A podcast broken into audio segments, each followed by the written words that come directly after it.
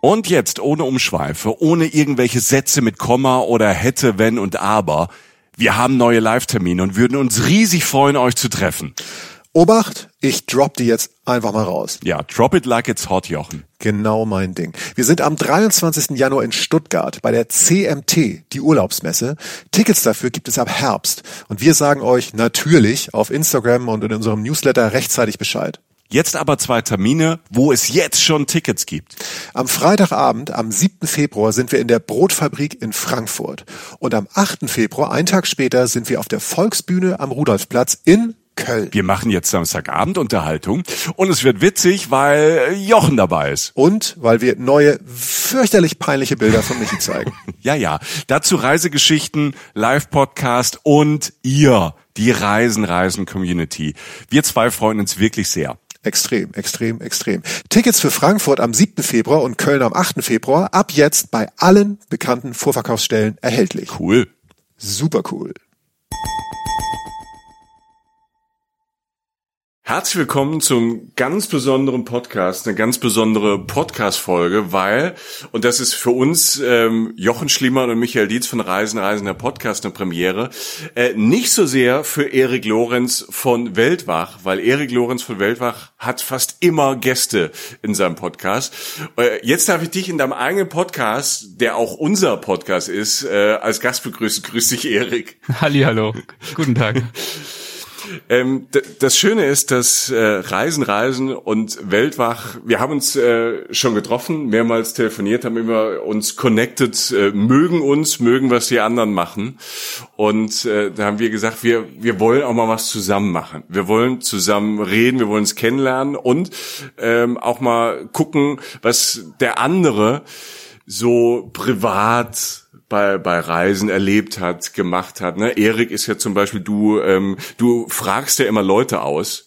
Äh, du erzählst zwar auch immer zwischendrin äh, ein bisschen von dir. Das macht die Gespräche in Interviews ja auch so interessant, äh, weil deine Reisegeschichten da mit einfließen in die Menschen, die du triffst. Das sind manche auch sehr berühmte Menschen wie äh, Reinhold Messner zum Beispiel. Das äh, fand ich sehr eindrücklich, weil ich den auch mal getroffen habe und ähm, ein Fan war. Mhm.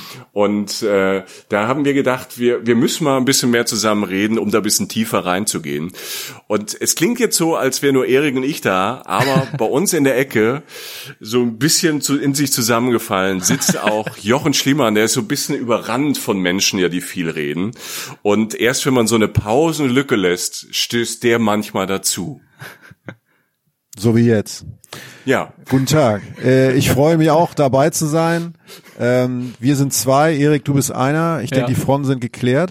ähm, das ja, aber ich, äh, nein, dass ich, ich, ich bin sehr gespannt. Ich bin vor allem gespannt auf das, äh, auf das Thema, was wir zusammen ausgesucht haben. Wir haben, was mir sehr sympathisch ist, denn um sich kennenzulernen, muss man sich ja nicht ständig erzählen, wie gut alles läuft, ja. sondern wie schlecht alles läuft, kann man ja auch mal sagen. Das passt auch ganz gut zu meiner Persönlichkeit. Das stimmt. In diesem Sinne äh, reden wir heute über Scheitern auf Reisen. Ganz genau. ja, wir haben ja gemeinsam überlegt, was könnte ein passendes Thema sein, was uns vielleicht auch verbindet und aus irgendeinem Grund ist uns genau dieses Thema als erstes in den Sinn gekommen. Äh, und vor allem sehr, sehr schnell. Ja. Ne? Also wir haben jetzt keine zwei Stunden irgendein Brainstorming gemacht in irgendeinem Bootcamp, sondern wir haben zu dritt in der Telefonkonferenz ja. Nach zehn Sekunden entschieden, komm, lass uns über Scheitern reden. Ja. Ähm, weil ich finde, ich finde ja auch diese diese ganze Reisenummer, also alles was mit Reiseinfluencern, äh, mit Instagram, Facebook und TikTok zu tun hat, man sieht fast immer nur das Schöne, schöne Bilder, schöne Menschen. Aber es gibt auch die andere Reiseseite. Da sind Jochen und ich ganz stark. Wir kommen mehr so übers äh, Inhaltliche und nicht so übers Körperliche. Und, äh, und deshalb ist äh, Scheitern für uns so, ein, so was ganz Normales, gehört zum Leben dazu. Und eigentlich sind es ja auf die Reisegeschichten, es sind nicht die ersten Geschichten, die uns normalerweise einfallen, aber nach Jahren sind die Reisegeschichten, äh, finde ich, so natürlich die spannendsten Geschichten, die lustigsten Geschichten und die Geschichten, aus denen man am meisten lernt. Ganz genau, das ist auch meine Erfahrung. Ähm, du hast es gerade so schön gesagt, Scheitern ist ganz normal, Scheitern gehört zum Leben dazu und äh, also ich kann nur von mir berichten, Scheitern gehört definitiv äh, leider Gottes auch mit zum Reisen dazu und ähm, das ist im jeweiligen Moment natürlich oft nicht ganz so witzig, aber wie du schon richtig sagst, nach ein paar Monaten, manchmal auch schon nach ein paar Stunden, umso schöner. Wobei, wenn man drin hängt, kann es wirklich schrecklich sein. Also ähm, ja. wie hier bei bei Reisen, Reisen, wir, wir, bei uns läuft das alles ja so ein bisschen anders wie bei dir. Du hast Gäste, mhm. du musst auch ein bisschen Anstand haben, du musst auch freundlich sein zu den Menschen. Jochen und ich, wir wir lassen ja, also jetzt nicht wirklich, aber wir können ja die Hosen runterlassen. Wir, ähm, ne, wir wir erzählen ja quasi über unsere Reisen. Also nicht so die gemeinsamen Reisen, sondern der eine erzählt ähm, über Japan, der andere war vielleicht auch da. Wir ergänzen uns da. Mhm. Aber wir ähm, scheitern meistens nicht gemeinsam, sondern einer scheitert und der andere hört genüsslich zu. und, äh, und, und, und das wollen wir heute natürlich auch generieren in, in der Form. Und ähm, da ist die Frage nochmal so, so ganz groß philosophisch. Jochen, du hast es eben gesagt, ähm, Scheitern ist auch ein Teil deines Lebens, Lebenskonzeptes. Ähm, wenn du merkst auf so einer Reise, dass es gerade so Richtung Scheitern geht. Manchmal ist es ja nicht plötzlich, manchmal rutscht man und schlittert ja man da rein. Was, was für ein körperliches Gefühl gibt es dir?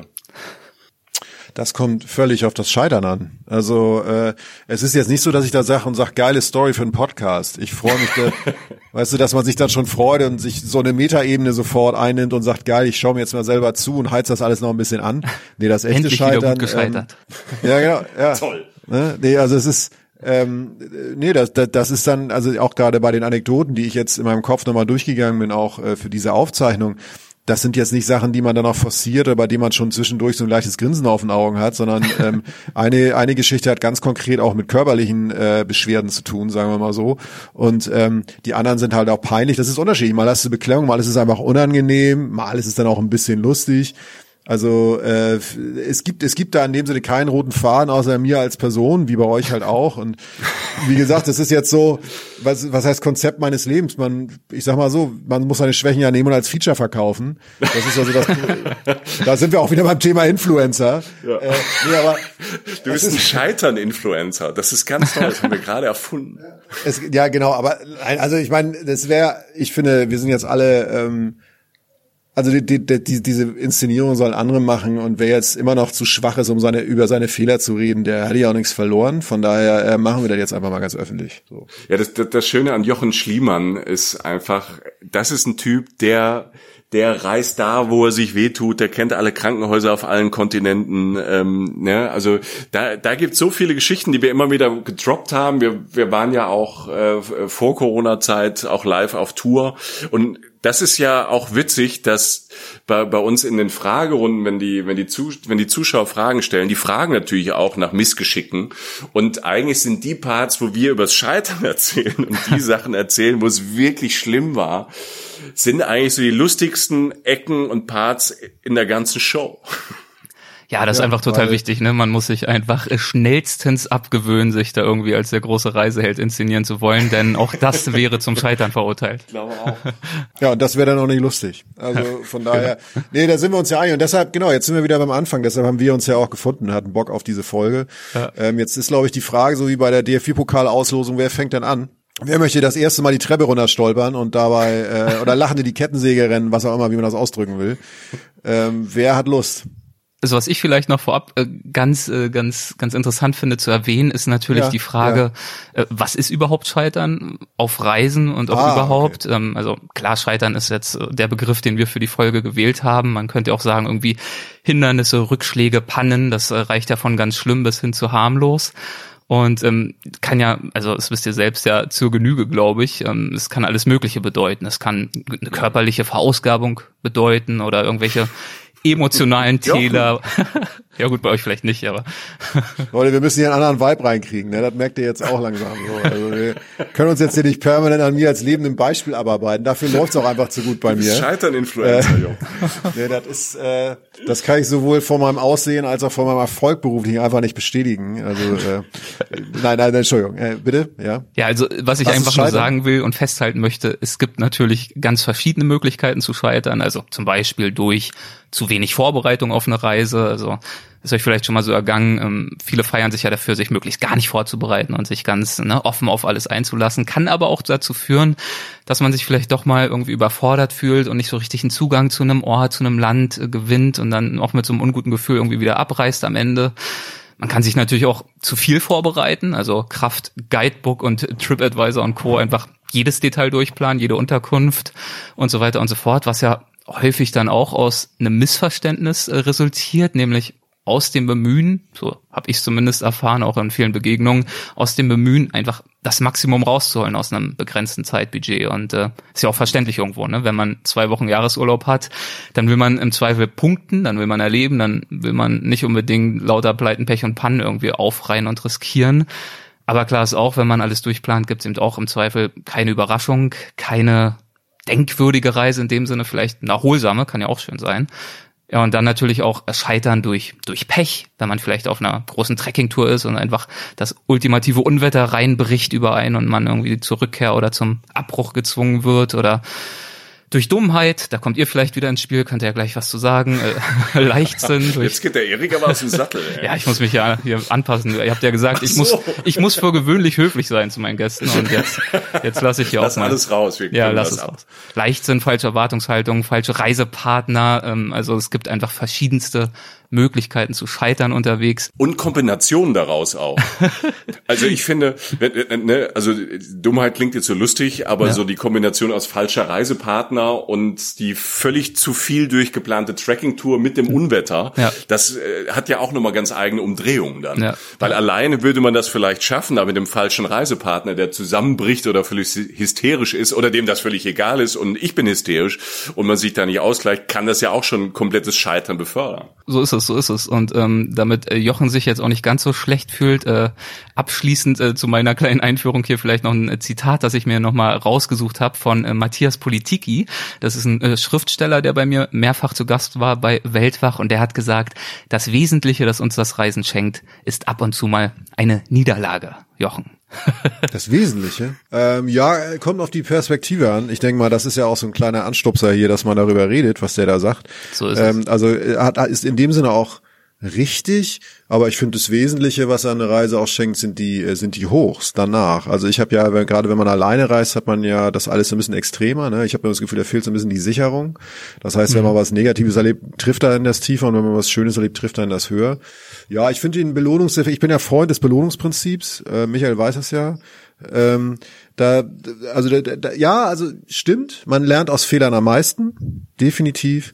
Ähm, die, aber wenn es mal glatt läuft, so alle drei Jahre, dann ist irgendwie auch ganz geil. So. ja, man, man, muss ja sagen, dass, also muss ich von mir sagen, dass die meisten Reisen, auch ob das jetzt in vielleicht schwierige Regionen waren, ob das jetzt ähm, äh, irgendwie ein bisschen auch vielleicht mal gefährlich wurde oder so, aber das ist die meisten, dass ich, dass ich Glück hatte, dass die meisten Reisen auch mit kleinen, mit Scheitern-Momenten doch gut liefen und ich das im Endeffekt auch ganz gut finde, weil ich fahre jetzt nicht bewusst zum Scheitern weg.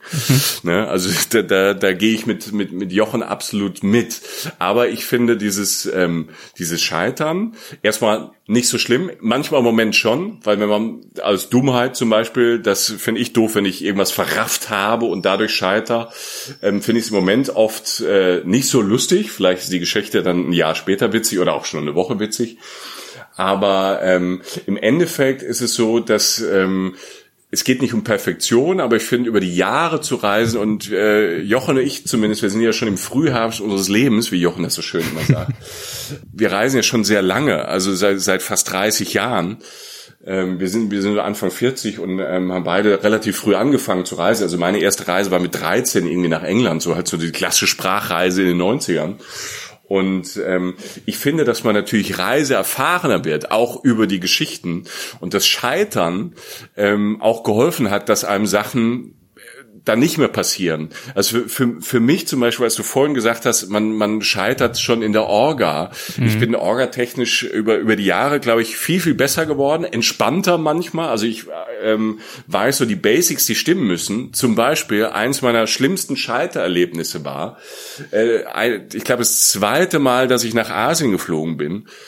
Und ähm, ich komme am, am Schalter an mit meiner damaligen Reisebegleiterin und ähm, leg äh, volle Vorfreude, Abenteuer ähm, und leg meinen ähm, Personalausweis, also meinen Reisepass auf den Schalter.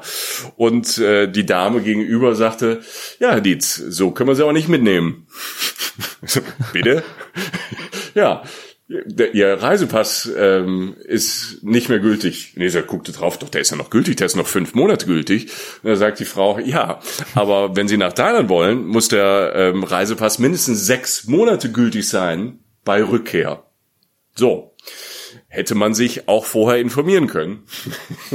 Das wäre möglich gewesen. Mich wundert, dass du zurückkommen wolltest. Ähm, mich, mich, enttäuscht das auch, dass du zurückkommen wolltest. Es hat dein Leben nachhaltig verändert, Jochen. Ja, aber Michael, das kann man tatsächlich wissen. Also das ist jetzt das Schlimmste, wenn Leute sagen, das habe ich vorher gewusst. Aber also das habe ich, also ich meine, Leute, ich, ich trete in jedes Fettnäpfchen, ne? Alles gut. Und wenn kein Star ist, springt mit beiden Beinen in ein anderes rein. Aber ähm, das, also, also ja, ja. Das also, ist ganz gutes Scheitern, ne?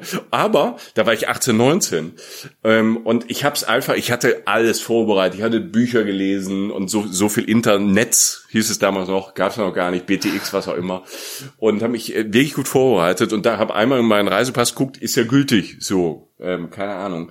Der, der, das Spannende war, ich habe durch dieses Scheitern ähm, wahrscheinlich ein Jahr meines Lebens durch die Nerven verloren, weil ähm, meine Reisebegleitung äh, der fiel das Gesicht natürlich weg. Ihr Pass war natürlich noch Jahre gültig. Die hatte sich auch irgendwie drum gekümmert. Ähm, wir waren zum Glück früh genug am Flughafen. Weil das habe ich immer gelernt, auch aus den ganzen Jahren, wenn man früh genug am Flughafen ist. Es gibt ja so Leute, die kommen auf den letzten Drücker, Jochen. Ich ähm, war, glaube ich, so drei. ja, ich war, ich war dreieinhalb Stunden vorher am Flughafen damals. Und deshalb habe ich es noch geschafft, diesen Flieger zu kriegen.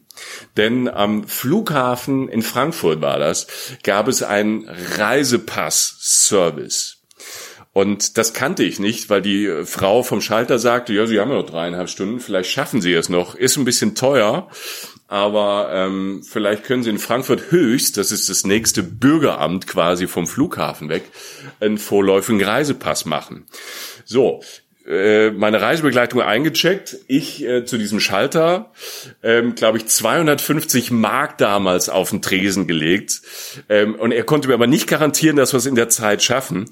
Das heißt, ich mit diesem Typ von diesem Schalter ins Auto gestiegen, vom Frankfurter Flughafen nach Frankfurt Höchst in die Fastlane, in die Notfallschlange gefahren. Also, weißt du, du sitzt in einem Auto auf einmal weg vom Flughafen und du weißt, dein Flieger wird gerade vollgeladen.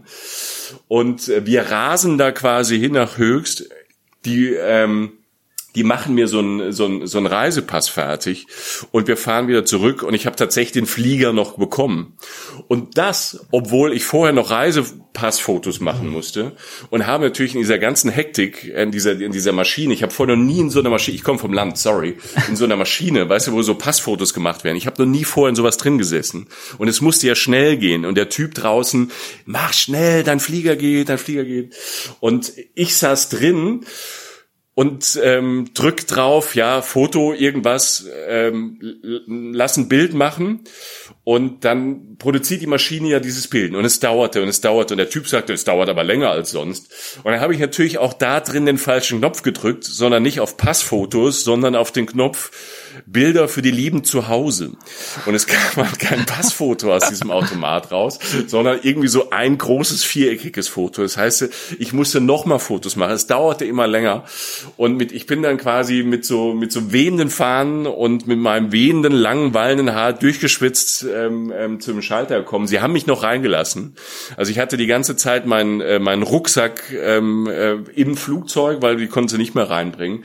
Aber durch dieses Scheitern, allein durch diese kleine Geschichte, Geschichte, dieses Scheitern, ähm, bin ich immer früh im Flughafen und habe immer ordentliche Reisedokumente. Ist mir danach nie wieder passiert. Schön, das wäre natürlich jetzt die Frage gewesen. Was hast du daraus gelernt? Also erstmal hat er, glaube ich, hat er gelernt, die, die, den Style, den er da gefahren hat, als Feature zu verkaufen. Also ähm, du kannst doch jetzt nicht allen Ernstes behaupten, ja, voll geil, ich bin, ich bin immer früh da. Meister, du hast 250 Tacken gelackt, du hast ja, irgendwie dir einen neuen ja. Pass hast ja. auf den falschen Knopf gedrückt und sagst so, ja geil, ey, äh, gut, dass das passiert ist. Nein, ist ja, ist ja alles gut, äh, ist, ist ja alles gut. Was lernt, man lernt daraus, mein Gott, man macht viele, jeder, ich sage mal, man darf jeden Fehler machen, nur einmal. So. Also danach ja, wird man auch nicht erschossen. Gemacht. Und äh, dann, dann, dann lernt man was draus und dann ist gut. Ich meine, man wundert sich ja, also ich, rück, ich wundere mich rückblickend manchmal auch so, was, was ich dachte, so wie die Sache so abläuft oder was ich wohl auch vorher gedacht habe oder halt, was ich vorher halt alles nicht gedacht habe. Von daher ähm, denke ich, äh, ja, jeden Fehler kann man einmal machen und ja, also ich wusste es, ich habe vor, vor allen Dingen gelernt, dass es sowas überhaupt gibt. Also ich ja, ich gedacht, wusste es auch nicht. Es, es ist wirklich teuer. Es waren damals Mark, ne? 240 Mark. Das war damals viel Geld. Das sind ja heute 240 Euro, keine Ahnung. Ähm, das äh, mit 18, 19 tat es schon richtig weh mhm. damals, also das Geld dahin zu latzen. Aber dass es den Service gibt und dass trotzdem diese dreiwöchige Reise oder dreieinhalb Wochen damals stattfinden konnten. Ähm, und natürlich ähm, war das dann halt ähm, auch zum Lachen. Ich habe dieses Bild für die Lieben zu Hause oder diesen Pass, diesen vorläufigen Reisepass auch irgendwo noch mit dem Bild da drauf. Wenn ihr das seht, das können wir zur Folge posten, dann das ist ein großer Lacher, ähm, weil ich auch nicht in die Kamera gucke, auch selbst bei diesem Reisepassbild, sondern die ganze Zeit in diesem Fotoautomaten unten auf diesen Displaylinse. Und normalerweise heutzutage würdest du mit diesem Bild nie durch irgendeine Passkontrolle gucken, weil ich meine Augen nicht wirklich aufhabe. Ne? Also das, das ging nur in den 90ern. Oh, und ähm, wenn ihr euch jetzt bei Instagram, äh, bei Weltwach oder hier bei Reisen, Reisen dieses Bild anschaut, versteht ihr die Geschichte noch besser. Und mittlerweile kann ich auch drüber lachen, in diesen Stunden war das wirklich nicht schön. ja, ich habe noch was gelernt, dass du lange Haare das alle. Also ich freue mich wirklich auf das Bild. Ähm, also daher, da wird dann einiges klar. Also ich glaube, das wird so, man kann ja durch die Vergangenheit der Menschen einiges erklären. Ich glaube, ich muss mir das auf jeden Fall angucken. Ja. Aber Jochen, du ja. hattest doch auch mal lange Haare, oder? Da habe ich doch auch mal irgendwas gesehen. Ja, das ist richtig. Äh, das würde ich jetzt persönlich noch nicht als Scheidern bezeichnen, aber ich hatte. Äh, das war mein Versuch einer Überleitung. Michael, ich sind ja gleich jung. Ja. Ähm, und äh, tatsächlich, ja, ich war ja, ich war ja Kind der, ähm, ich war ja Grunge-Kid. Das heißt, so, ich war so tief in dieser Grunge Nirvana Pearl Jam Sache drin, die so Anfang der 90er so losging, weil ich einfach in dem Alter war. Also äh, damals war ich 15 oder 14 oder so. Und äh, ich habe das nicht, ich war, ich war so tief darin, dass ich es nicht mal gemerkt habe. So.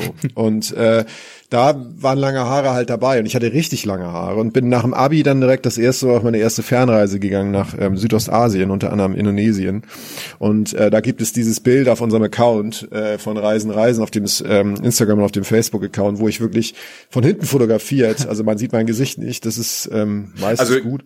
Ganz kurz, als Jochen mir dieses Bild schickte, fragte ich, was hast du, welche Frau hast du da am Strand fotografiert von hinten? Und was warum? soll ich in dem Bild? Weil, weil er hatte so schöne Haare, der Jochen, also wirklich lange gepflegte Haare, ähm, großartig. Ja, die mussten auch täglich gebürstet werden. Ja, ja, ähm, und ich sag, ich saß, ich saß dann halt vor dieser, das erste Mal im Leben vor dieser klassischen Trauminselkulisse mit dem türkisen Wasser und dem Korallenriff, was sich da so durch dunklere Flecken so andeutete. Und ja, das war ähm, das war ein krasses Bild, aber ja, dass du das noch weißt, Erik, Mensch. Ja, ich, ich, ich hatte auch mal lange Haare, aber von mir gibt's äh, zum Glück keine öffentlichen Fotobeweise, von daher dieses ja, Mysterium. Das lässt sich ja ändern, Meister. Das lässt sich ja ändern. ja, also ich denke, schön. jetzt heute ist der Tag, wo man da mal wieder aufräumen kann. Also liebe, liebe Zuhörer und Zuhörerinnen von Weltwach, ihr kennt ja den Erik sehr gut und liebe ähm, Zuhörerinnen und Zuhörer von Reisen, Reisen, der Podcast, vielleicht können wir eine kleine Social Media Aktion ähm, hiermit starten. Wir wollen Erik mit langen Haaren sehen du und äh, wollen deine schönen lange Haare sehen. Vielleicht funktioniert es ja mit ein bisschen Druck. Ja, vielleicht. Okay, aber zurück zum Scheitern. da waren wir doch gerade. Ja. Wer ist dran? Wer ist dran? Ich denk du, Erik, oder? Würde ich bin dran. Na gut. Ja. Ähm, da muss ich mal überlegen, wo ich anfange. Ähm, wir haben ja über die verschiedensten Arten zu scheitern gesprochen oder über einige und ähm, ich denke da an also größere, etwas spektakulärere Arten zu scheitern, zum Beispiel auf dem Mount Mayong. Das ist so einer der aktivsten Vulkane der Philippinen. Da bin ich mal mit meinen Buddies und auch einem Guide, den wir uns immerhin noch gebucht hatten, mal vom Monsunregen ja mehr oder weniger überrascht worden, also von so einer richtigen Sturzflut. Da hat sich äh, einfach in Minuten dieser erkaltete Lavastrom, über den wir da die Flanke hochgewandert sind, in einen reißenden Fluss verwandelt und hat uns da nahezu ja runtergespült. Ähm, man kann auch an irgendwelche abgehärmten Hunde in Kambodscha denken, die einen dann äh, verfolgen, wo ich mich dann noch mit irgendwelchen Knüppeln verteidigen durfte. Oder kennen wir auch sicherlich wow. alle Lebensmittelvergiftungen, die uns irgendwie einen restlichen Teil noch unserer Würde einbüßen lassen können. Aber ich würde sagen, wenn ich mal ein bisschen was erzählen darf, würde ich eher was Kleines erzählen auf den ersten Blick. So eine kleine, so eine kleine Situation, eigentlich ganz unspektakulär äußerlich. Ähm, da geht's um das Scheitern an, ja, an den eigenen Ansprüchen. Also Thema. Okay, das ist spannend. Thema Vorurteile. Also wir versuchen ja, glaube ich, alle unsere Vorurteile, so wie denn welche haben, und ich glaube, wir haben wahrscheinlich fast alle welche, die loszuwerden und offen und vorbehaltlos unterwegs zu sein. Und äh, trotzdem ertappt man sich ja, also ertappe ich mich zumindest immer mal wieder doch äh, beim Gegenteil. Ich weiß nicht, wie euch das geht. Die Geschichte spielt in Isfahan im Iran und ähm, ich äh, steig mal damit ein, wie ich auf der Rückbank eines äh, Taxis saß. Und ich saß da neben einem jungen Herrn, der war so Anfang 20, hieß Ali. Ähm, mit dem war ich da unterwegs und äh, zwischen ihm und dem Fahrer des Taxis, in dem wir uns da befunden haben, ja, ist so eine hitzige Diskussion irgendwie im Laufe der Fahrt entbrannt. Und ich habe die natürlich nicht verstanden. Und äh, der hat mir natürlich so ein gewisses Unwohlsein bereitet, weil ich war da auch noch nicht lange im Land und ich habe mich noch nicht so richtig bereit gefühlt, da jetzt äh, direkt die Kontrolle über so eine Situation zu verlieren. Also am Anfang ist man ja oft auch so ein bisschen überempfindlich, versucht so das Land zu verstehen, wie ticken die Leute, was ist hier so üblich, was nicht. Und das Problem da war, ich habe die Situation gar nicht verstanden. Ich habe gar nicht verstanden, wo jetzt da das Problem liegt. Also da war so eine. Aber du hattest Angst, dass die Krach bekommen. Oder ja, ja, ja, ja, die, die, Also die Situation wurde immer gereizter. Die haben auch immer energischer aufeinander eingeredet. Und äh, also auf mich hat der Fahrer schon beim Einsteigen ehrlich gesagt keinen besonders äh, vertrauenerweckenden Eindruck äh, gemacht. Er hatte so strubbelige weiße Haare, so ein ganz zerrissenes Hemd. Die Stimme war auch so wie aus Sandpapier und hat dann beim Einsteigen noch so mit so einer mürrischen Geste so eine halb ausgetrunkene, ramponierte Wasserflasche uns hingehalten, die er wahrscheinlich schon seit Jahren verwendet, wo ich auch erst dachte, was, was soll ich damit? Ich habe dann später begriffen, dass er uns wahrscheinlich einfach was zu trinken anbieten wollte, weil es wahrscheinlich, also es war ziemlich heiß dort, aber ich habe abgelehnt dankend. Ja, und dann, wie gesagt, saßen wir dort im, im Taxi und nach ein paar Minuten begann halt diese, diese Diskussion, die da zum Streit anschwoll und als wir dann unser Ziel erreicht hatten, das war, ich weiß nicht mehr, wie er heißt gerade, dieser Fluss, der durch Isfahan läuft, über den sich diese äh, wunderschönen historischen Brücken dort spannen. Auch da hat der, der Mann keine Ruhe gegeben. Das war so ein wütendes Einerlei. Und äh, also für mich war ja völlig klar, der versucht uns übers Ohr zu hauen. Aber Ali hat halt auch nicht nachgegeben und hat dann irgendwann so den Arm nach vorn gestreckt und mit seinem kleinen Bündel Scheine dann vorm Gesicht des Fahrers gewedelt. Das war dann offenbar der Betrag, den er, also Ali, für, für angemessen hielt für die Fahrt. Und äh, der Fahrer wollte aber nichts davon wissen. Also dem war das einfach nicht genug. Ich hatte mittlerweile schon meine Hand so auf am Türgriff und war bereit, auch jederzeit rauszuspringen. ich habe gemerkt, die Situation kippt jetzt wirklich. Und ja, irgendwann Ali hat dann auch gemerkt, das wird alles nichts mehr und hat dann so dieses Bündel nach schräg nach vorne auf den Beifahrersitz geschleudert und der Fahrer hat dann noch so eine abwehrende Handgeste gemacht, aber wir sind dann einfach ausgestiegen. Der Fahrer hat uns dann noch irgendwas hinterhergeschrien durchs heruntergelassene Fenster mit seiner heisernen Stimme, irgendeine Beschimpfung wahrscheinlich. Hat dann noch gehupt zum letzten freundlichen Gruß und ist dann davon gerast.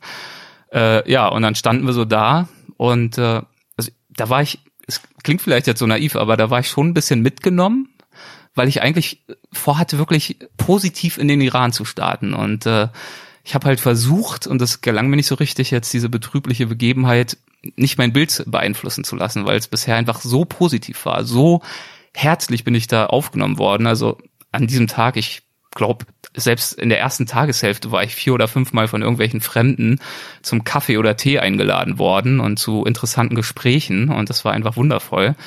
Ja, und jetzt stand ich also da mit Ali auf dem Bürgersteig und habe diesem Taxi hinterher geblickt. Das wurde dann auch gleich verschluckt vom Verkehrsstrom. Und äh, ich habe Ali natürlich gefragt, also was war das denn jetzt und äh, was hat er uns zugerufen, als er weggefahren ist? Das war ja wahrscheinlich irgendeine fiese Beleidigung. Ja, und Ali hat geantwortet, ja, der, der hat Alemannia gerufen, Deutschland.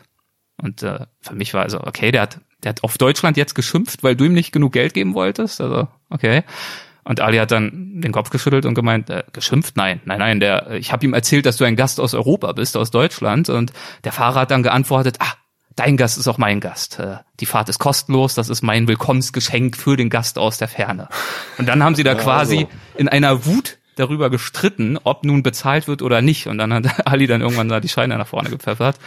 Ja, und ich stand dann da und äh, war zum einen erstaunt über die Freundlichkeit dieses Fahrers, aber natürlich gleichermaßen auch über meine Fehleinschätzung der Lage. Also so ging es mir dann auch öfter im Iran in den ersten Tagen, wo man sich dann auch gefragt hat, so was ist hier mit meiner Menschenkenntnis los? Ah, das ist aber das ist aber eine starke, ich finde, das ist eine sehr sehr starke Geschichte, weil das ähm, wenn man in, in Länder reist, die so, keine Ahnung, von vornherein so ein, so, so, so ein Image haben, keine Ahnung. Ja. Libanon ist ja auch so, gerade weil so aktuell ist, auch so ein Land, ja. ähm, wo alle immer sagen, ja, Libanon Bürgerkrieg und ähm, da ist es gefährlich und, und, und hin und her. Und wenn man dann, äh, ich hatte ja das Glück, in, in, in guten Zeiten dahin zu reisen. Mhm.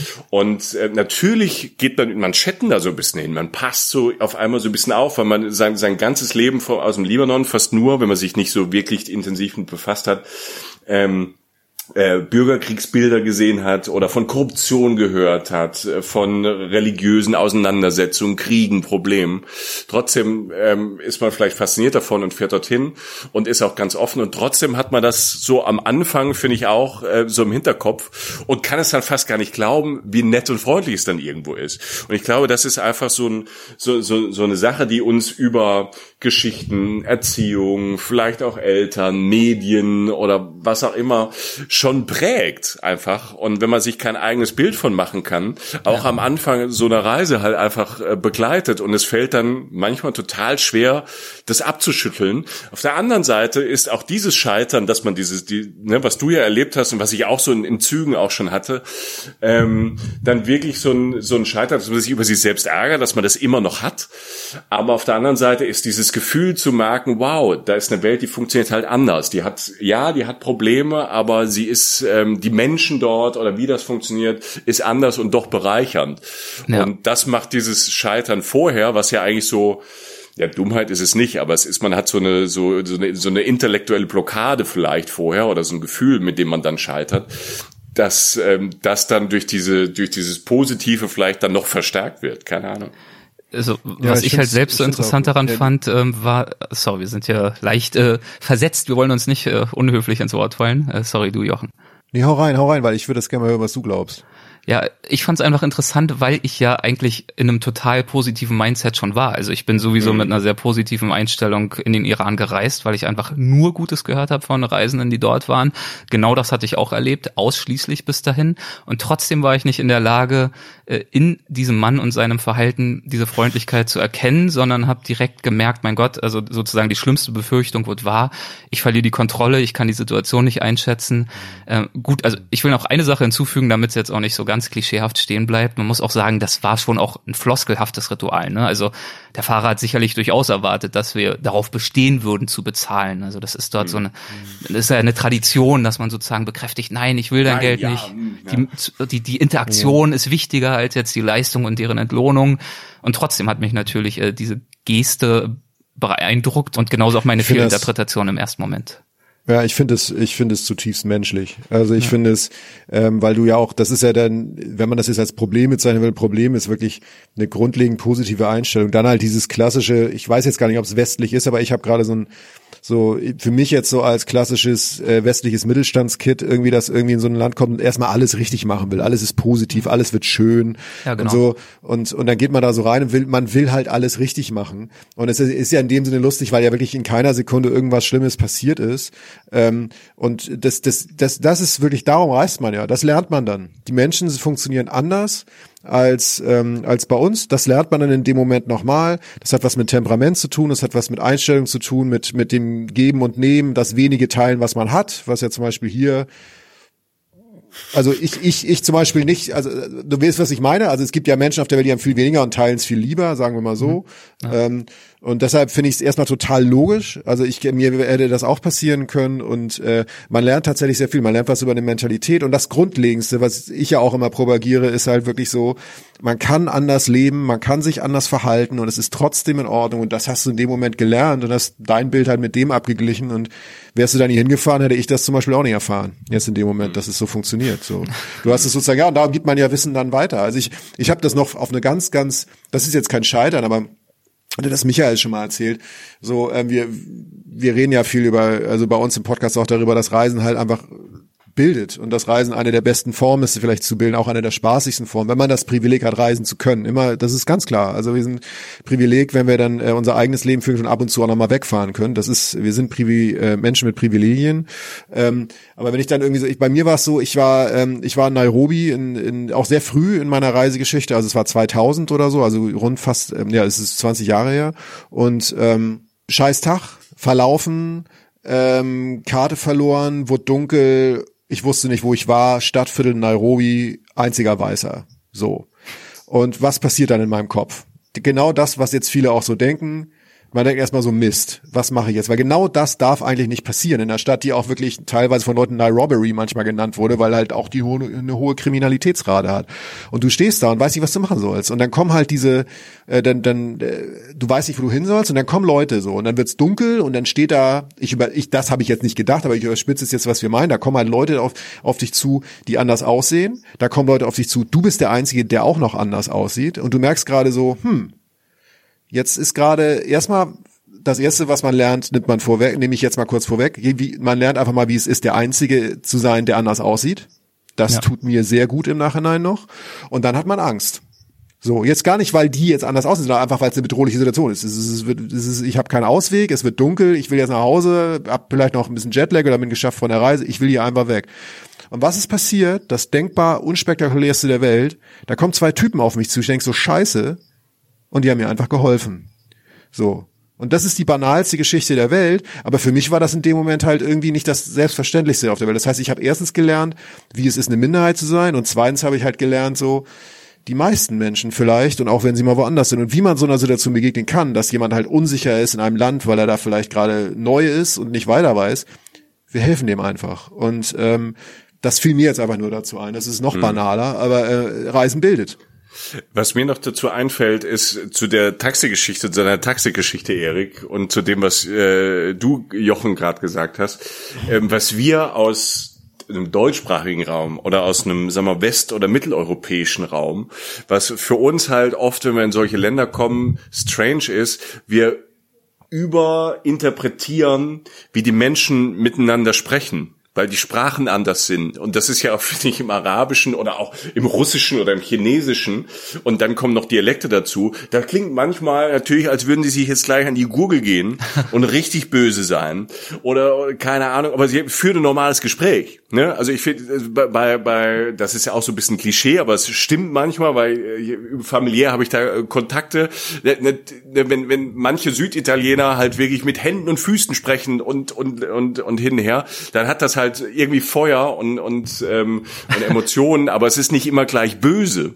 Und ich, ich habe das häufig gemerkt, so gerade gerade so in, in, in China habe ich ist mir das ein paar Mal so gegangen, dass ich halt da viel zu viel rein interpretiert habe, dass der dass derjenige jetzt böse ist, einfach so als Vorsicht so in jungen Jahren und dass halt Sprache und wie wir sie halt in der in der Klangmelodie halt haben uns dann manchmal einfach komplett täuscht. Das ist ein sehr interessanter Punkt. Also ich finde es witzig, dass du China bringst, weil genau als du Italien angeführt hast, genau an dieses Land habe ich dann auch gedacht. Äh, Gastfamilie China irgendwann, ich weiß nicht mehr, in der neunten Klasse oder so, hat sich mir so eingeprägt. Deswegen äh, interessant, dass du das auch so wahrnimmst was ich da manchmal für Angst hatte vor, die, vor meinen Gasteltern, weil die so wütend aufeinander waren und sich da fertig gemacht haben. Und ich dachte, mein Gott, streiten die wegen mir? Also, mein Gott, ich gehe ja schon, ich kann auch im Hotel schlafen, alles cool. Und dann hat mein Gast, äh, Austauschschüler da irgendwie gesagt, nee, nee, die, die, die sprechen über das Essen, was es nachher zu essen gibt. Alles gut. Ach so, okay, cool. Aber das ist so, weißt du, da habe ich, ähm, äh, da fällt mir immer nur diese, ähm, es gibt eine amerikanische Band, die ich äh, sehr gut finde, eine Progressivrockband, die heißt Tool. Und die hatten mal irgendwann so viel Langeweile im Studio, dass die ähm, ein Rezept für Haschkekse eingesprochen haben, allerdings auf Deutsch und haben das unterlegt mit Massen, mit großen, lauten, jubelnden Massen. Und das äh, Rezept wurde so in sehr prägnanten Deutsch ausgesprochen, so und dann noch ein wenig Mehl und eine Prise Salz. Weißt du, so wie wir manchmal übertrieben sprechen. Und durch diese Jubelchöre im Hintergrund und äh, äh, klang das irgendwann wie so eine Rede aus dem Zweiten Weltkrieg oder so. Das heißt, die Amis, die diese Platte gekauft haben, da kamen dann so Sätze wie so, und bei dem Rezept bedenken, keine Eier. Und dann jubelt, und dann jubelten, dann jubelten die Menschen so, und dann kamen irgendwelche mal Amis zu mir so, mein Gott, was machen die da? Das ist ja total grenzwertig und wie kann man, ich so, Leute, das ist ein Haschkekse-Rezept. Also will sagen, wie, deutsche Sprache klingt auch sehr hart. Sehr ja, hart guck dir in, in, in, alten Filmen an oder, in, oder nicht mal in alten, immer noch in manchen äh, schlechter produzierten amerikanischen Filmen, wenn äh, Deutsche äh, wirklich Deutsch sprechen, ist immer noch jawoll, Ne? Ja, genau. Also ja. da, das ist ja die, die Übersetzung zurück. Ne? Also ich glaube, dass das ist für, für uns auf der Welt, dass man Sprache und und Ausdruck und und auch Mimik, dass die natürlich sich so ähm, in verschiedenen Ländern und Kulturen so anders prägt, dass es manchmal glaube ich und das ist für mich jetzt ähm, gerade so eine Erkenntnis in, in dem Gespräch, dass man sich da vielleicht auch vorher mit befassen könnte, dass es vielleicht manche Sachen spannender oder interessanter oder auch einfacher macht und vielleicht auch Scheitern verhindert. Mhm. Schön. Jochen, ich glaube, du bist dran. Ja, okay. Ich habe, ähm, ich hatte was überlegt, was tatsächlich ähm, auf einem ganz anderen Sektor ähm, ja Scheitern auch ist. Und ich weiß noch nicht genau, was die Lehren daraus sind oder ob man jetzt hätte was hätte anders machen können. Aber ich erzähle einfach mal. Ich ähm, Folgende Situation ähm, ist euch die, oder vielleicht ist sie euch bekannt, äh, die Atacama-Wüste in äh, aber Südamerika. Ja. ja. Ja, aber ja, ein Wunder, ein wunderschöner Ort, ähm, ein entrückt schöner Ort. Also das ist, ähm, befindet sich äh, meistens im Gebirge so, also teilweise über 4000 Meter, meistens über 3000 Meter, also wirklich ein sehr, sehr hochgelegener Ort. Äh, man, manche Leute sagen so das Tibet Südamerikas und es liegt ähm, also Chile und Bolivien sind meist sind definitiv im Spiel. Ich glaube sogar noch ein Teil von Peru. Auf jeden Fall ist der Teil, über den ich jetzt spreche, der grenzt sozusagen da an oder liegt da sehr in der Nähe. Das ist die Salar de Uyuni. So, das liegt in äh, Bolivien. Das ist eine Salzwüste. Das ist ähm, insofern eine Salzwüste oder eine spektakuläre Salzwüste, als dass ähm, dieser große Teil, der davon weltberühmt ist, ähm, ein letztlich eine riesige, wirklich, ähm, man kann nichts mehr erkennen, nicht mal am Horizont was anderes, eine riesige weiße Fläche ist, ähm, gleißend weiß, die allerdings unter einer ähm, Wasseroberfläche liegt. Äh, und, und dadurch in der Wüste, und man liegt ja, man befindet sich auf einer sehr hohen Höhe, drei, zwischen drei und viertausend Metern, trifft sozusagen die Sonne, die natürlich auch meist fast nie von Wolken unterbrochen wird, ähm, direkt auf diese Salzwüste, also strahlt darauf und das Weiß reflektiert das plus das Wasser, was da drauf liegt. Ich will sagen, eigentlich fast ein Spiegel. Es ist unglaublich hell. Dir brennt fast das Auge raus. Es ist weiß, weiß, weiß, weiß, weiß. So. In der Mitte dieser Salzwüste liegt äh, eine kleine Insel, also sozusagen so ein, so, ein, so ein kleines steiniges Ding, was da so rausragt mit so Bilderbuchkakteen, teilweise so ganz große Kakteen, genau die, die ihr jetzt vor Augen habt, teilweise größer als Menschen ähm, selbst größer als Michael und ich und wir sind ja relativ groß. also wir sind sehr lang. Ja, lang, lang, ja, Entschuldigung. Sorry. Wobei Erik, ich weiß gar nicht, wie groß du bist, aber ähm, ist auch egal. Ähm, auf jeden Fall. Ist nicht so ein Genmutant wie du, Joch. Also die Twin Towers, wir beide, ne? Ja, ähm, wir, wir, auf jeden Fall ähm, stehe ich da. Und wie gesagt, das Motto ist weiß, weiß, weiß, weiß, weiß. Ich wiederhole das, weil du das in jede Richtung siehst und irgendwann ein Gedanke in mir aufschoss, und zwar ein Gedanke, der sozusagen ähm, intuitiv durch ein Signal meines Körpers entstand, denn dieser Gedanke war braun, braun, braun, braun, braun. Ähm, der junge Jochen hat in dem Moment gemerkt, dass er einen Parasiten im Magen hat. So. Um Gottes Willen. Ähm, und das nennt man, also das ist auch Scheitern, weil ich war auf einer dreitägigen Jeep-Tour durch die, durch diese ähm, Wüstenlandschaft, diese wunderschöne, da gibt's rote Kraterseen, da gibt's Schwefel, da gibt's gelb bewachsene Vulkane. Es ist wirklich entrückt schön, aber es ist eine große Belastung für den Körper. Es ist wirklich sehr dünne Luft, es ist extrem trocken, ähm, du hast sehr viel Durst, du hast auch manchmal Hunger und das letztlich rückend, also wenn da eine Lehre ist, die ich vorwegnehmen kann, die es gab, war, egal wie viel Hunger du hast, ist nie auf einer Wüstentour nach zwei Tagen in der gleißenden Sonne Mayonnaise aus einem Kofferraum eines Jeeps. Ähm, ich bin ich immer noch fassungslos. Ich habe die Geschichte ja schon einmal gehört. Ich bin Ja. immer noch fassungslos, ähm, dass man auf die Idee kommt, Meister, da erstens, reinzubeißen. Meister, es, der Hunger treibt's rein, würde man heutzutage sagen. Ich hatte unglaublichen Hunger. Ich war natürlich mein Gehirn war auch ausgeschaltet, weil es viel zu wenig Sauerstoff hatte. Und äh, aber rückblickend muss ich sagen, klar, das wurde schon fast mehr, die Mayonnaise im Kofferraum. Also das, Die ist ja schon weggelaufen vor dir. genau, ja, die auf jeden Fall ist sie gelaufen ähm, und also mit eigenen Beinen. Äh, und ich habe und in dem Moment auf dieser Insel, wo rundherum nur weiß war, ist mir dann eingefallen, jo, Alter, jetzt geht's los. Und ähm, da gab's dann ein Toilettenhäuschen, das ich dann, äh, also das hätte man mit Neonpfeilen kennzeichnen können praktisch. Ich bin da, also man wundert sich ja mal, wie schnell man so laufen kann.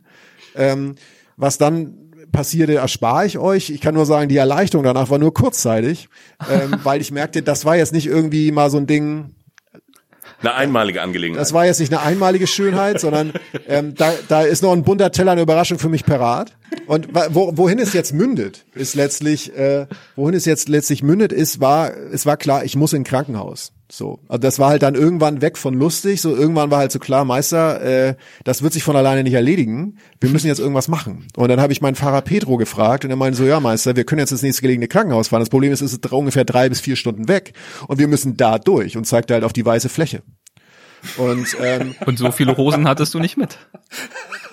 Nein, nein, das so weit ist es auch nicht gekommen, Leute. Es war jetzt es war jetzt nicht irgendwie, es war alles noch, es war alles noch im, alles ist da passiert, wo es passieren sollte, so. Und es war halt einfach nur eine, ich wusste, dass es jetzt losgeht. Ich hatte einfach Schmerzen, so und äh, und saß in diesem Auto und das, äh, was damals der Fall war, war, ähm, ich bin mit äh, zwei äh, diesen Jeep hatte ich geteilt, wie es man so oft macht auf solchen Rucksackreisen, mit zwei Engländern und äh, einem Freund aus Deutschland. Das heißt, wir saßen zu viert und der Fahrer Petro in diesem Auto und äh, fuhren dann halt in dem, naja, Jagen durch die Salzwüste ging nicht, weil man musste da relativ langsam fahren und fuhren halt da durch und ich, ich, ich, ich also ich weiß nicht, ob ihr das kennt, wenn ihr körperliches Leiden habt. Von mir ist es euch mal schlecht im Auto auf einer Reise oder so. Man kehrt ja irgendwann so in sich und nimmt fast so einen psychedelischen Zustand an, weil man sagt, ich, ich weiß nicht, was ich noch machen soll, man weiß nicht, wie ich es noch aushalten soll. Also das war jetzt wirklich eher Schmerzen als der Drang, irgendwas zu tun. Und äh, man, man kommt dann in so einen Zustand rein, den man auch vorher nicht erwartet hätte. So. Und das wirklich Schöne daran war, ähm, dass die Engländer heute an dem Tag dran waren mit Musik anmachen. Also wir haben immer Musik gehört in dem Auto. Und dem Engländer, der natürlich einen herrlichen englischen schwarzen Humor hatte, fiel nichts Besseres ein, als Dark Side of the Moon von Pink Floyd anzumachen. Das ist eine Platte über einen Menschen, der schizophren wird. So. Ähm, ich habe in dem Fall habe ich das Video dazu gefahren in meinem Kopf, weil ich natürlich komplett drüber war und nur noch weiß, weiß, weiß, weiß, weiß, weiß sah und dazu Dark Side of the Moon von Pink Floyd hörte. Und es endete dann damit, dass ich in einem Ra äh, in einem Krankenhaus, das natürlich jetzt nicht äh, es war jetzt keine Privatklinik in Deutschland, sagen wir mal, äh, lag, in einem Raum ohne Fenster und da dann halt mich von einem italienisch-bolivianischen Arzt behandeln ließ, der Dr. Mario hieß und äh, der mich dann halbwegs wieder auf den Damm brachte. Ähm, das ist ja meine Geschichte des Scheiterns. Ja, vielen Dank, wunderbar. Hast du vorhin am Anfang, als ich nur diese Anekdote erzählt habe, von meinem Reisepass, ja. von Dummheit gesprochen, Jochen? Genau, das wäre meine Follow-up-Frage gewesen. Diesen Bogen musste man also, jetzt quasi schlagen. Leute, ich habe jetzt, ich habe jetzt ein bisschen mehr Wahl. Hier macht, ich mache gerade auf. Ja, also ich, ja, ich, äh, ich habe gesagt, wir zeigen unsere Schwächen so und ich war wirklich, ich, also ja. Nein, du bist ich. hier in, in, in einem sicheren Raum, äh, Jochen, ist okay. Ja, das ist ein angstfreier Raum, ja. Jochen. Jetzt, keiner legt Platten auf.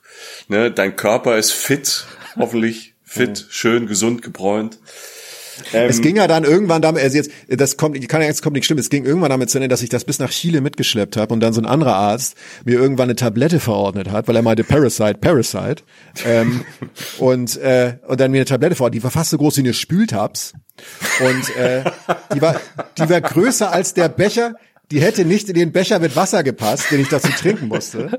Und dann schluckte ich diese Tablette wie bei so einer Anaconda, weißt du, wenn sich so das Ei, das Straußenei so auf der Anaconda noch abzeichnet, wenn sie es isst, rutschte dieser, dieser, dieser, dieser Spültabs in mir runter. Und dann war es nach sehr langer Zeit endlich vorbei. Ja, Entschuldigung. Ja. Oh, herrlich. Also ich habe mitgelitten, das muss ich wirklich sagen. Ja, und äh, ich finde diese, diese, dieses Kopfkino ist manchmal halt auch einfach ein Horrorfilm, aber ein schöner. Jochen, vielen Dank. Vielen Dank. Gerne, ich habe, ich habe, um ähm, in eine andere Richtung zu lenken, die auch äh, ähm, äh, schwierig äh, ist äh, in, in manchen Situationen. Ähm, eine Scheitern-Geschichte, die auch mit, ja, wahrscheinlich mit Dummheit zu tun hat. Ähm, und zwar mit Vorbereitung. Äh, du, Erik, du hast es vorhin mal angesprochen, es gibt so Leute, die planen so alles durch und die haben dann auch das Equipment und ja. äh, dann gibt's auch so Leute, die laufen mit dem Safari-Anzug durch Paris, einfach mit so einer Zipperhose. Man weiß ja und, nie. Äh, man weiß ja nie mit so 800 Euro Lederstiefeln einfach mal durch New York ähm, und 800 Taschen. Die gibt's ja auch, das ist auch völlig in Ordnung. Und wahrscheinlich ist das besser, als was ich damals gemacht habe mit meinem äh, Kumpel Gunther. Ähm, wir waren auf einer kleinen thailändischen Insel und äh, haben da abgehangen für, für eine Woche, zwei und hatten irgendwann von dem, dem, dem Strandleben und den Partys dann genug nach ein paar Tagen und sagten irgendwie, heute komm, wir müssen mal irgendwas erleben. Ähm, nach, ähm, wir müssen mal irgendwie in den Dschungel da rein oder soll es Wasserfälle geben und da wandern wir jetzt hin. So. Und da sind wir hingewandert in Badeshorts und Flipflops. Sehr gut. ja. Klingt vielversprechend. Und T-Shirt, wir hatten zwei Flaschen Wasser dabei und so einen kleinen Rucksack. Also ähm, das Minimalste, was du denkst, ah, ich laufe zu einem Wasserfall. Naja, waren dann halt irgendwie so zwei Stunden zu einem Wasserfall und es war jetzt auch nicht so einer, so ein Touri-Wasserfall, sondern man ist schon so ein bisschen da durch den Dschungel, man hat wilde, verschiedenfarbige Tiere gesehen. Ähm, also das war schon, war schon sehr aufregend, das Ganze so in, in Flipflops. Und ähm, aber jung und engagiert wie wir waren, sind wir dann zu diesem Wasserfall gekommen. Das war, das war halt wirklich eine Belohnung für die zweieinhalb Stunden bei ähm, 40 Grad da durchzulaufen, weil es traumhaft schön war. Und ähm, wir waren da ganz allein, da war unten so ein Bassin, so ein, so ein Pool, da konntest du ein bisschen reinhüpfen und und und ähm, baden und es war eine schöne Abkühlung. Und dann war dieser Wasserfall, der war so, ich würde mal sagen, so vier, fünf Meter hoch.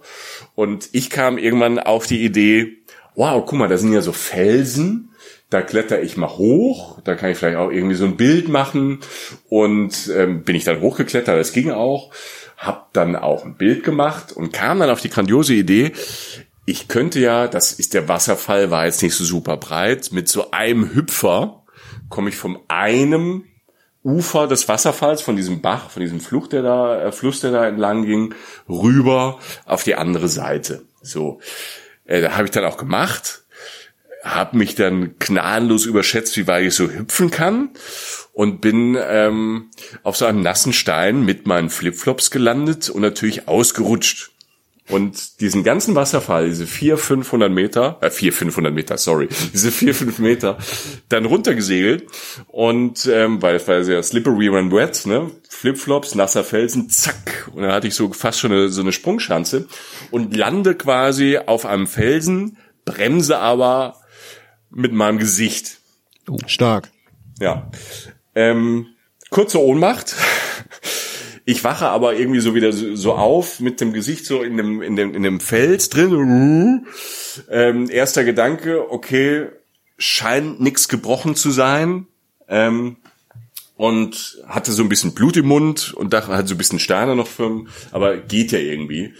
Und ich sehe nur dann am, am, am Ufer wieder meinen Kumpel Gunther, der da steht und sehr erschrocken guckt. Ähm, und ich wade dann durch dieses Bassin und schwimme dann so ein bisschen darüber, hab so ein bisschen Blut im Mund, stehe da vor Gunther und sag noch so, Mensch, da habe ich aber Glück gehabt, nur ein bisschen Blut im Mund, nichts gebrochen. Ne? Ich ahne Schlimmes. Und, und Gunther steht vor mir und ist halt sehr blass. Also wirklich blass. Und sagt, Gunther, was ist los? Und Gunther starrte mich nur an und in den, den Sekunden, wo er äh, mich anstarrte, merkte ich, dass Gunther noch blasser wurde. Ähm, dass ihm so das Gesicht so wegfällt. Und ich sage, Gunther, was ist denn los? Ist doch alles gut gegangen? Es ist doch alles in Ordnung. Und ähm, ich griff ihn dann so in der Schulter an, musste ihn fast so ein bisschen schütteln und Gunther starrte einfach nur auf mein Gesicht. Und dann sagte Gunther, du hast einen zweiten Mund. Oh Gott. Oh nein. So, alrighty. So, ich habe das jetzt nicht so gemerkt. Die, die, ähm, die kurze Version davon ist, dass ich mir ähm, das jetzt nicht so erklären konnte, was er, was, was er meinte. Und ich sagte, Gunther, was ist denn, was ist denn? Und er sagte halt nur einfach immer nur diesen Satz, er war völlig schockiert, du hast einen zweiten Mund. Es heißt, ich musste mich schon um Gunther kümmern. Und, äh, aber ich war ja eigentlich gefallen, weil ich dachte, der bricht jetzt gleich zusammen. Und dann ähm, Gunther hatte dann auch irgendwie meine meine meine Digitalkamera und sagte, hör mal, jetzt, ich muss das sehen, was ist denn los? Zweiter Munter, du hast da so eine Narbe. Und ähm, dann fotografierte ich mir das mit der Digitalkamera. Es war ein super schlechtes Bild, was viel zu heiß war und der, die Kameras das damals noch nicht so vertragen hatten. Und da hatte ich so ein Negativbild drauf, also als ne, also sah aus wie ein Röntgenbild, es sah sehr spooky aus. Und ich kannte, ich habe mir halt von innen bei dem Fall unten die Lippe von innen nach außen durchgebissen. Und Gunther, und Gunther sagte halt nur, du hast einen zweiten Mund. Und wir sind ja noch, wir sind zwei Stunden durch diesen Dschungel zurückgelaufen. Und Gunther, ich musste Gunther fast nach Hause tragen. ähm, ja, und dann äh, zu Hause habe ich ihn, äh, hat Gunther sich erstmal ins Bett gelegt mit dem Schock und ähm, ja, ich habe mich dann halt um meinen um meinen zweiten Mund gekümmert. ähm, und äh, ne, schlechte Vorbereitung, Flipflops durch den Dschungel. Ich bin jung, mir kann nichts passieren. Ich hatte aber Glück, weil wir waren ja an so einem einsamen Strand und ähm, ich hatte das ja überlebt. Ich hatte eine phänomenale Verletzung die ich fast nicht gemerkt hatte. Ich hatte keine Schmerzen, ich hatte halt nur einen zweiten Mund. Und war natürlich dann äh, Gesprächsthema am Strand, schweren Sturz überlebt und ähm, war natürlich Talk of the Town. Man lernt unfassbar viele Leute kennen. Also das kann Scheitern auch ähm, bewirken, dass man durch einen Unfall zumindest an einem Strand ähm, äh, berühmt wird und ähm, alle sagen, wow, voll Heldengeschichte, voll großartig. Komm, ich gebe dir ein Bier aus. Und er sagte, ja, gerne, aber ich kann nur mit Röhrchen. aber nicht durch diesen zweiten Mund, sondern ich musste mir das ja so zukleben und zutapen. Und ähm, wir waren halt auf einer Insel, da gab es so eine Krankenschwester und ähm, ich habe dann zu Hause einen Arzt angerufen, der sagte, ja, dann versucht es zuzukleben. Und da hatte ich dann mit so Klebestreifen, was mit so, mit so einem Gafferband, mit so Lokoplast, habe ich mir zugeklebt und es ist 1A zusammengewachsen. Mit Gafferband. Ja. Meister, ey. Ja, stark. Aber ich denke, um die Dramatik mal da rauszunehmen und das wirklich Tragische an der ganzen Geschichte ähm, äh, nochmal auf den Punkt zu bringen, auch wirklich auch die Angst, die ich jetzt habe. Wie geht's Gunther, Alter? also hat er das verarbeiten können? Also, wie, wie lebt er damit? Weißt du so, also das ist der arme Mann. Du hast einen zweiten Mund. Ähm, ich glaube, dem armen Mann geht's sehr gut, Gunther, wenn du es hörst. Äh, alles Gute, lange nicht gesehen, lange nicht gehört. Aber auch er hatte dann ähm, nach dem Tag und ähm, als wir quasi diese, diesen dramatischen Sturz und das Überleben, dieses neue Leben, seitdem habe ich einen neuen Geburtstag. Nein, aber wir haben es dann gefeiert und ähm, keine Ahnung, auch so äh, 90er ähm, Anfang Nullerjahre. Man hat das alles nicht so ernst genommen und es ähm, lief auch. Ich hatte Glück, es hat sich nicht entzündet. Ich habe es mit Gin und Wodka desinfiziert. Ich hatte eine Jodsalbe also, dabei. Ja, ja. tipptopp. Notsalbe hast du gegessen. Stark. Sehr, sehr ja. viel Nährstoffe. Ja. ja. sehr gut, sehr gut. Wahnsinn. Stark.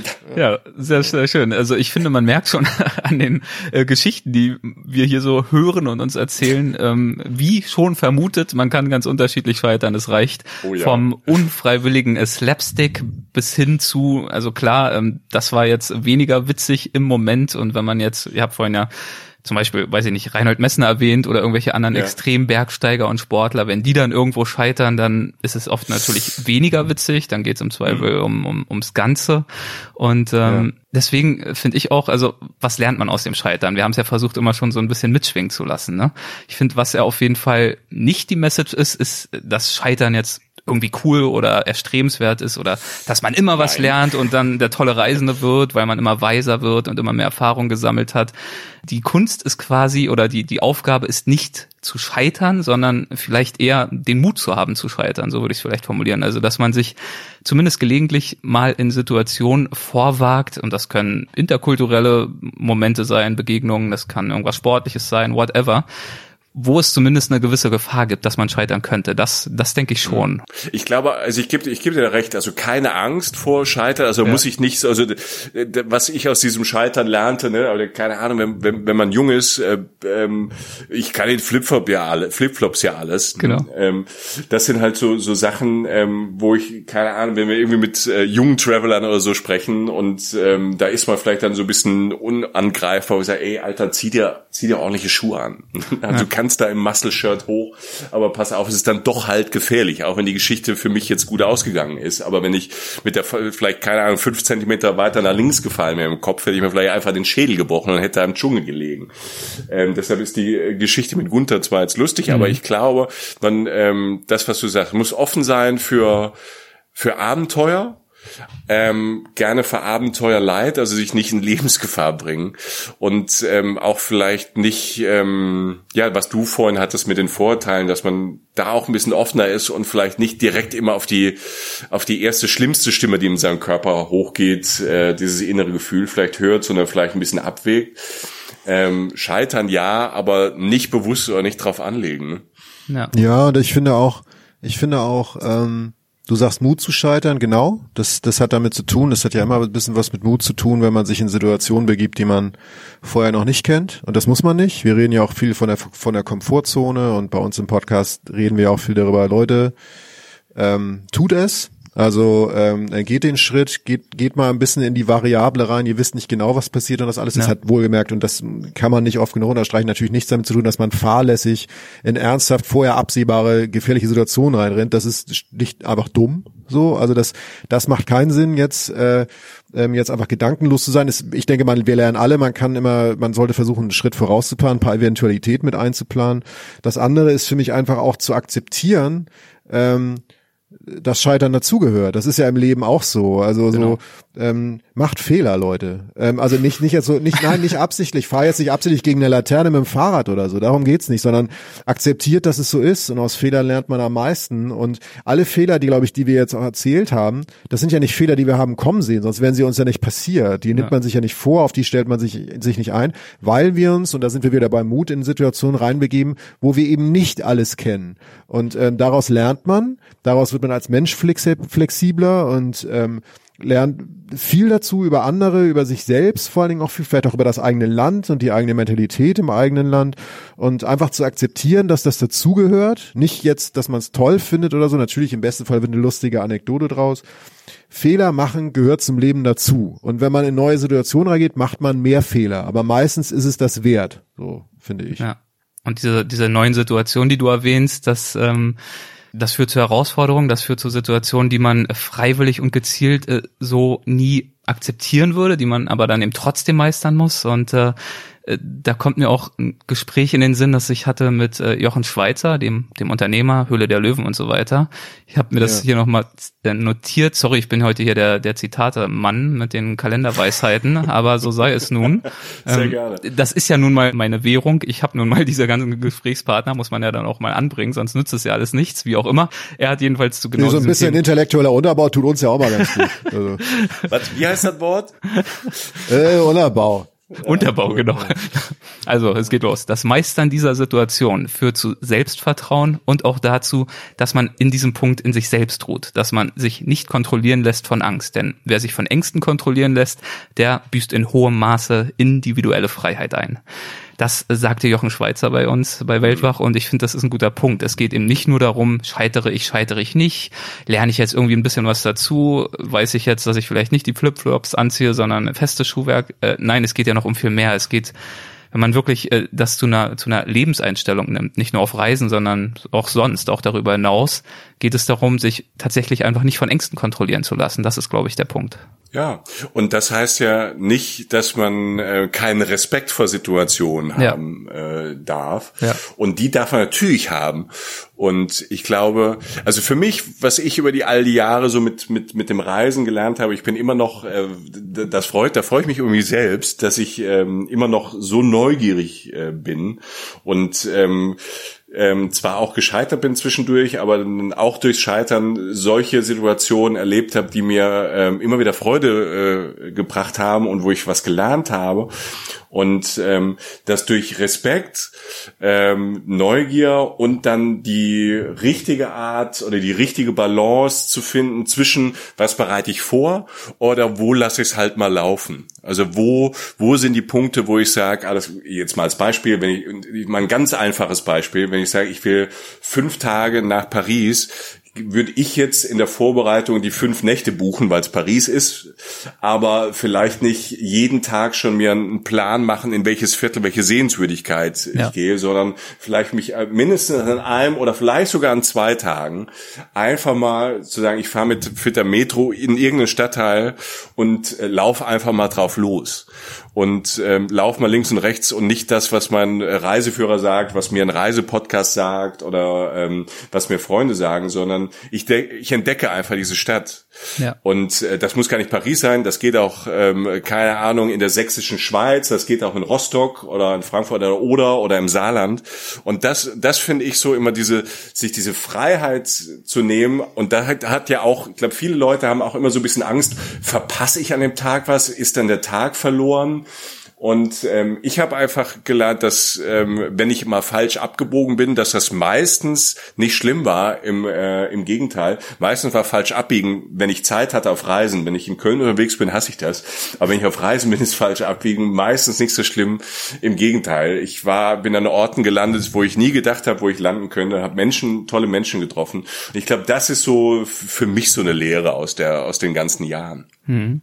Ja, und wer, wer, wer neue Wege beschreitet, ähm, der wird scheitern und er weiß vorher nicht wie. Und deshalb ist für mich einfach so die, die Grundeinstellung, es gehört dazu. Es, es wird passieren, weil man den Schritt rausmacht aus dem, was man kennt. Wir können alle uns in Keller einschließen, da kennen wir jede Ecke, äh, jeden Schrank, jedes Staubkörnchen irgendwie und es wird uns nie irgendwas passieren. Klingt super, oder? Also ich, äh, ich, ich, ich, ich, oder, oder weißt du so, so ich gehe mein Haus, mein Garten, das ist toll. Also Gott, ich hätte auch gerne Haus und Garten. Also so ist jetzt nicht. Also das, aber so ähm, der Blick über die Hecke und dann vielleicht auch mal aus der Hecke rausgehen und, ja, und ab und durch die Hecke. Ja. Ab durch die Hecke sozusagen. Einfach so, dass, dass so meine dass meine Silhouette sozusagen in der Hecke erscheint, weil ich da so schnell durchlaufe. Oder so. Weil du einfach so krass ähm, durchmarschierst. Ja, ja wer, wer, wer neue, für Jochen. Ja. wer neue, wer neue Wege geht, äh, wird, wird unter anderem und vor allen Dingen viele tolle Sachen denken und wird unter anderem Fehler machen, von denen er vorher noch nicht weiß. Das ist der Deal und die meisten sind nicht so schlimm und das ist jetzt der Preis, den ich gerne zahle, wenn ich mir neue Sachen angucke, weil nur dann komme ich weiter und verstehe ein bisschen mehr von mir drumherum und vor allen Dingen auch über mich selbst. So. Erik, das könntest du auch mal so zitieren irgendwo, was der Jochen gerade Ich wollte sagen, ich bin gerade schon dabei, das nächste Buch vorzubereiten. Da widme ich diesem äh, Zitat auf jeden Fall eine ganze Seite. Ja, für einen Zehner kannst du es bestimmt haben.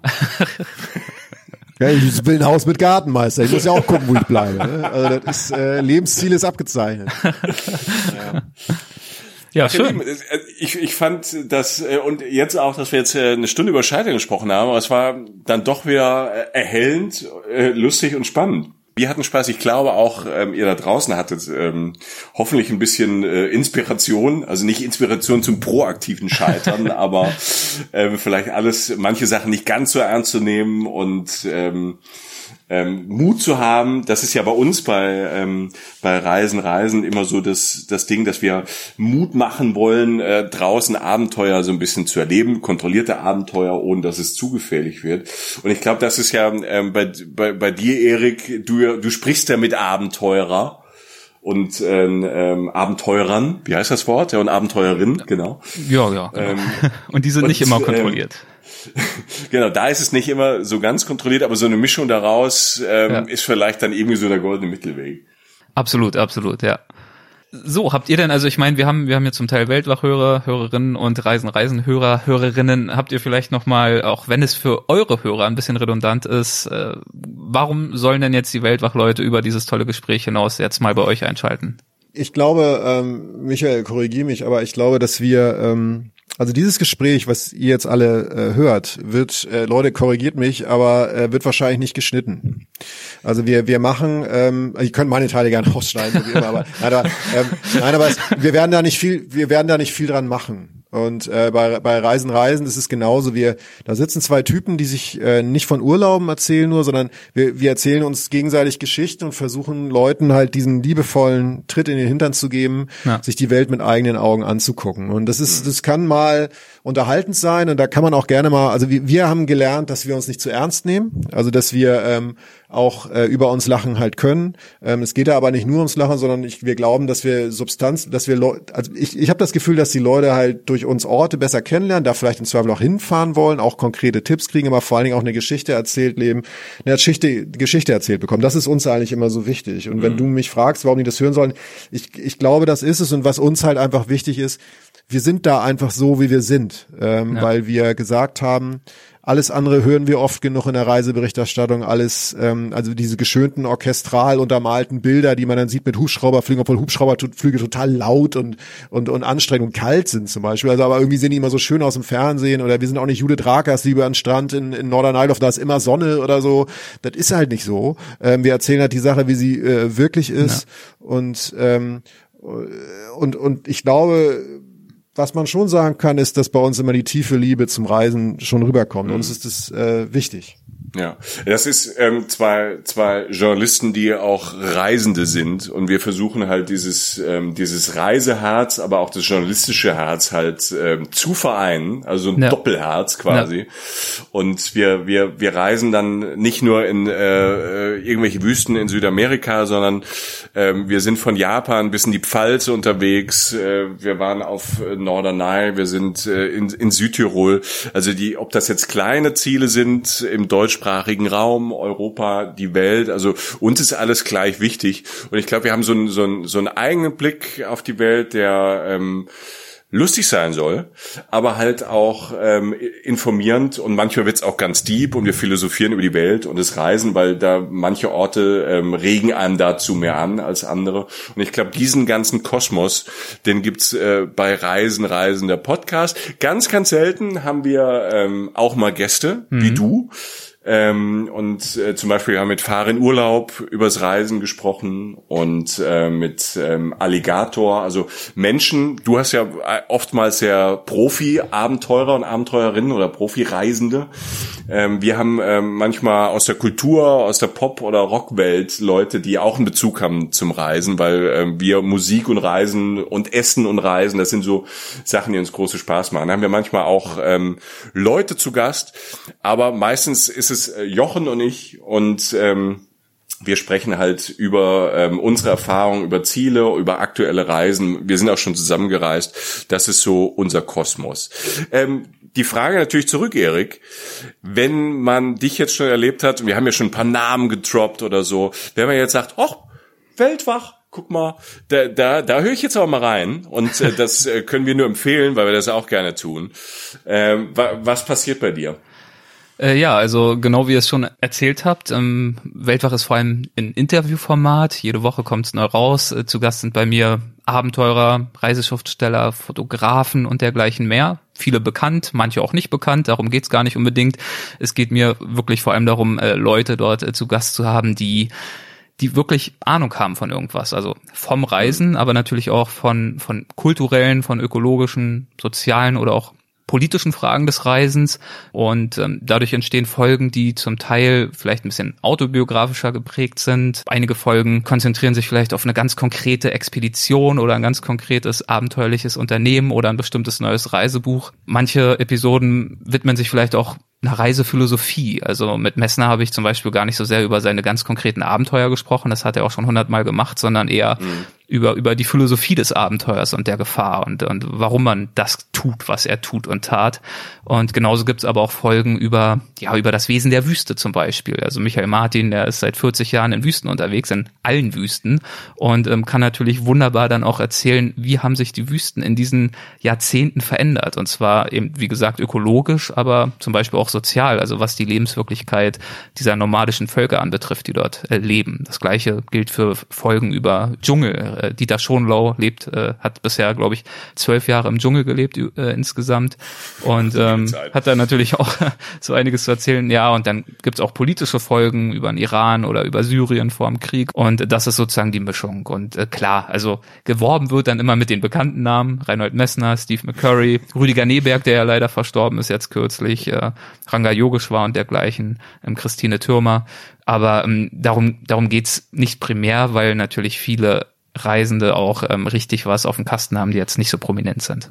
Aber im Zweifel geht's bei mir weniger um irgendwelche ähm, Packtipps oder oder wo finde ich jetzt den günstigsten Flug, sondern wir, ich versuche wirklich ein Gefühl zu vermitteln für bestimmte Orte, für bestimmte Völker oder für bestimmte Reisethemen. Und da ist ja auch unsere Schnittmenge ähm, wo wir, wo wir sagen, da ähm, haben wir Lust, ähm, miteinander zu arbeiten, uns gegenseitig auch zu interviewen, weil das ist ja bei uns, bei uns das gleich. Wir haben jetzt keine konkreten Hoteltipps. Manchmal, wenn wir was Besonderes irgendwo haben oder ein ja, besonderes klar. Restaurant, mhm. dann reden wir auch darüber. Aber uns geht es eigentlich auch mehr um die Reisephilosophie, was das fürs Leben bedeutet. Vielleicht für den Spaß, aber da ist auch viel dabei, ähm, um Länder, Menschen, Kulturen vielleicht besser zu verstehen, uns gegenseitig so, so vielleicht ein bisschen anzustoßen, auch neugierig neugierig zu sein, andere Perspektiven ähm, drauf zu haben. Und was uns halt auch immer ähm, wichtig ist, ähm, drüber nachzudenken, was du auch sagtest, ist die Nachhaltigkeit im Reisen. Ja. Wie verändert sich Reisen? Was muss man in Zukunft, wie sich die Welt durch den Klimawandel verändert? wie müssen wir anders reisen, ne? Äh, Thema Flüge, äh, ja. mehr Züge, wie kann man vor Ort nachhaltiger sein. Also auch diese Sachen ähm, finden bei uns immer je nach Ziel mal mehr, mal weniger statt. Und ähm, wir mögen halt auch, und ich glaube, das, das magst du ja auch mit unterschiedlichen ähm, Gästen. Ne? Je, jeder unserer, unserer, unserer Folgen ist halt so, so ein bisschen anders und steuert manchmal ähm, auch spontan in andere Richtungen. Und ähm, das ist ja auch so ein bisschen beim Reisen so, dass manche Reisen vielleicht so so einen, so ungefähren Verlauf haben und dann passiert irgendwas zwischendrin und dann ähm, ähm, geht doch wo ganz anders weiter und äh, man hat am Schluss dann trotzdem so einen roten Faden. So sehen wir so Reisen, Reisen und ähm, freuen uns, äh, dass wir es jetzt geschafft haben, Erik, dass äh, wir drei jetzt mal über das Scheitern gesprochen haben. Wunderbar und man merkt, äh, da gibt's noch so einige Themen, die man noch auf die Agenda setzen kann. Für dieses Mal hat's äh, mir auf jeden Fall sehr viel Spaß gemacht mit euch. Ja, uns auch. Es war cool. Das war echt ähm, schön. Es ist auch dieser, der, also so, ja, das ist abgefahren. Also man kommt auch schon wieder auf andere Gedanken, wenn man mit anderen Leuten mhm. redet, auch mit den anderen Ansätzen und äh, nee, es war, es hat mir äh, ja schon wieder was gelernt. Vielen Dank. nee, ist wirklich so, ist wirklich so. Ja. Also, danke. Bevor du zu schlau wirst, Jochen, ähm, ja. brechen wir jetzt ab. Wir brechen einfach ab. Schluss. liebe, liebe Weltwach-Hörer von uns, von den Reisen, Reisenhörern, ähm, alle, alles gut mit Erik. Vielleicht hört er bei uns vorbei. Liebe Reisen, Reisenhörer, schaut mal bei Erik vorbei. Können wir nur empfehlen. Wir sind überall auch bei Social Media, also Weltwach wie Reisen, Reisen, bei, bei Instagram, bei Facebook. Und wir haben ja noch Blogs und Seiten. Also stöber da mal durch. Ganz genau. Und äh, als letzte Werbebotschaft, wir haben auch eine englischsprachige Variante, die ist allerdings deutlich weniger umfangreich. Unfolding Maps äh, gibt es bisher irgendwie zehn Folgen, kann man aber auch gerne mal reinhören. Erik, cool. dir alles Gute und bis hoffentlich sehr bald. Ebenso, macht es gut. Besten Dank. Ciao. Tschüss. Gute Reise. Ciao.